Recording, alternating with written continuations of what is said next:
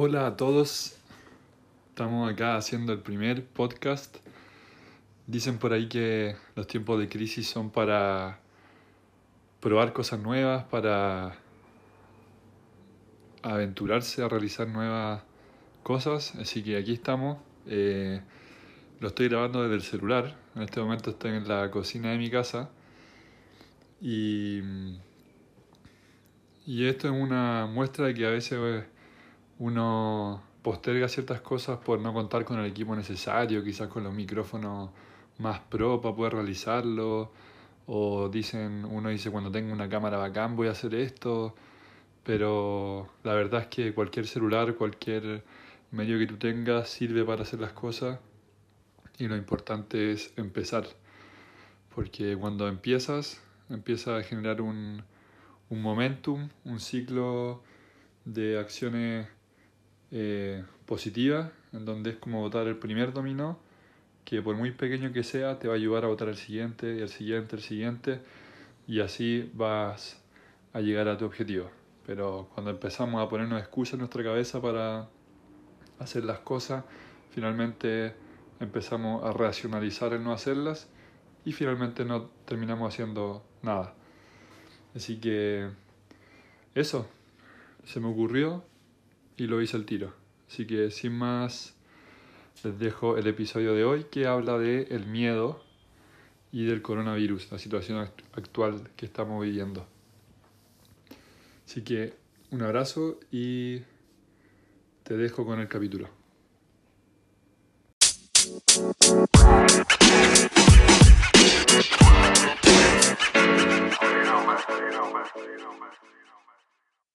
Es muy difícil no tener miedo, no entrar en pánico cuando tu familia corre peligro, tu abuelita corre peligro, tus hijos corren peligro y, no es un peligro menor, eh, porque te puede llegar a morir por el coronavirus. Pero, ¿de qué nos sirve toda esta histeria colectiva, todo este entrar en pánico?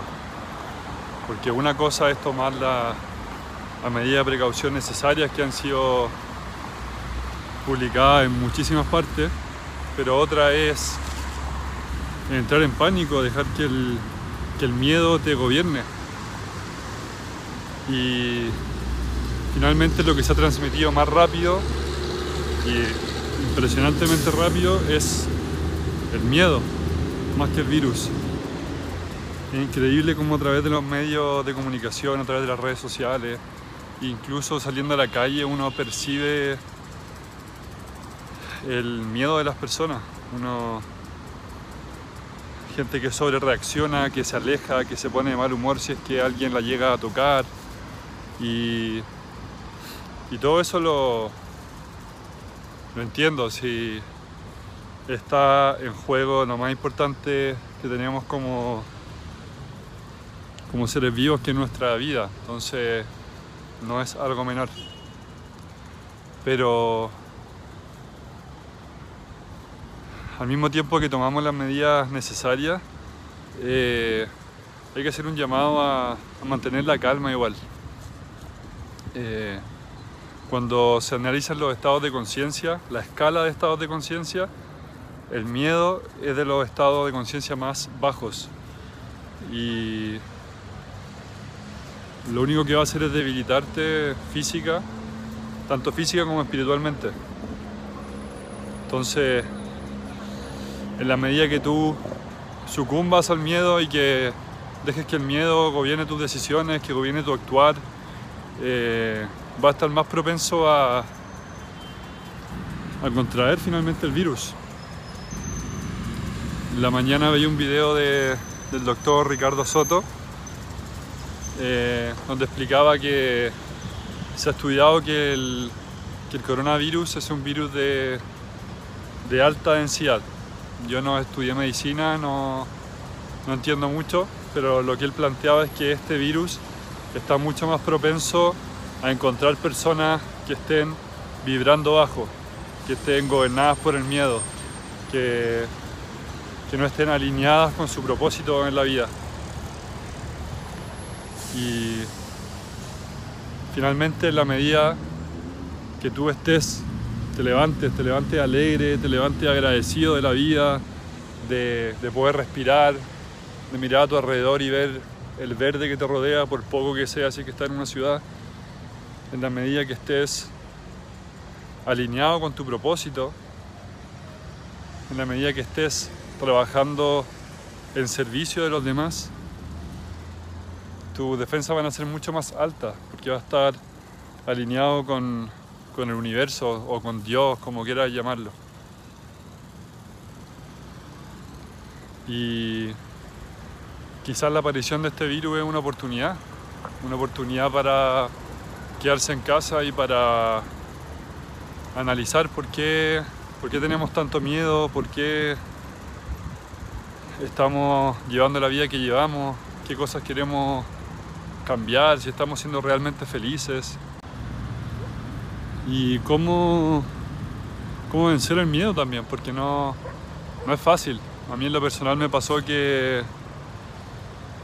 trato de sintonizar poco con el miedo, pero se hace un poco inevitable porque los más cercanos tuyos te lo transmiten, eh, las personas por redes sociales te lo transmiten. Si es que tú das un mensaje como el que yo estoy entregando ahora, probablemente vaya a haber gente que me va a decir que soy responsable por no tomarle el peso al asunto, cosa que no quiero hacer, porque al comienzo dije que hay que tomar las medidas de precaución que se han dicho, pero distinto es ser gobernado por el miedo. Entonces, eh, salí ayer a la calle, hoy día es miércoles, y, y, la verdad es que caí en el miedo, caí en esto de alejarme de las personas excesivamente, caí en esto de sentirme físicamente, sin estar enfermo, sentirme físicamente enfermo, así como debilitado. Como si voy al metro, no agarrar la, la manilla del metro, que comprendo, son medidas que, que, se van tomando y está bien, no estoy diciendo que eso esté mal de por sí. Pero cuando uno está gobernado por el miedo, uno comienza a sentirse físicamente debilitado. Como si, si, si has sentido miedo estos últimos días, eh, analízate cómo te has sentido física y espiritualmente. Yo de chico como que a veces me sentía que era un poco hipocondriaco, como si alguien empieza a hablar de una enfermedad, yo al, tiro empiezo como a sentir esos síntomas. Y, y eso es el miedo, que, que se te empieza a meter y empiezas tú a, sin estarlo, empiezas como a somatizar todos estos síntomas del virus. Quizás cuánta gente se ha enfermado, se ha resfriado solo por por, las bajas defensas que ha causado el entrar en este pánico colectivo. Y la forma de, de salir de ese estado de miedo es recordar que todo va a estar bien. Es saber que, que todos somos parte de lo mismo, que las separaciones que existen entre yo y las personas que van caminando acá, entre yo y los árboles que me rodean, son separaciones eh, ficticias. Finalmente todos somos uno. Incluso el virus es parte de uno. Y si es que llegó en esta época, por algo llegó. Algo nos va a enseñar. Entonces cuando comienza a pensar de esa forma, que todo va a estar bien y que nosotros somos parte de un todo, incluyendo el virus, inmediatamente te sientes más protegido, te sientes agradecido. Y ahí las probabilidades de que el virus entre en tu sistema finalmente se disminuyen muchísimo porque estás protegido porque te sientes parte del todo. Y más aún cuando tienes ese entendimiento llegas a comprender que incluso si el virus llegase a llegase a contraer el virus, como por algo es, algo te viene a enseñar. Y suena raro, suena como que ahí, que estoy hablando, pero así es, todas las cosas que pasan en la vida vienen a entregarte un aprendizaje. Así que eso, un llamado a tomar la medida de precaución, a seguir la intuición, porque nosotros sentimos, eh, pero también un llamado a la calma, un llamado a, a buscar tu propósito y hacer las cosas que, que te hacen vibrar más alto, que, y te hacen ser feliz, te hacen sonreír, el agradecer, el respirar este aire, aunque no sea muy limpio en Santiago, es aire igual y va a estar mucho más protegido. Así que un abrazo y escucho tu opinión. ¿Estás de acuerdo? ¿No estás de acuerdo? Se respetan ambos casos.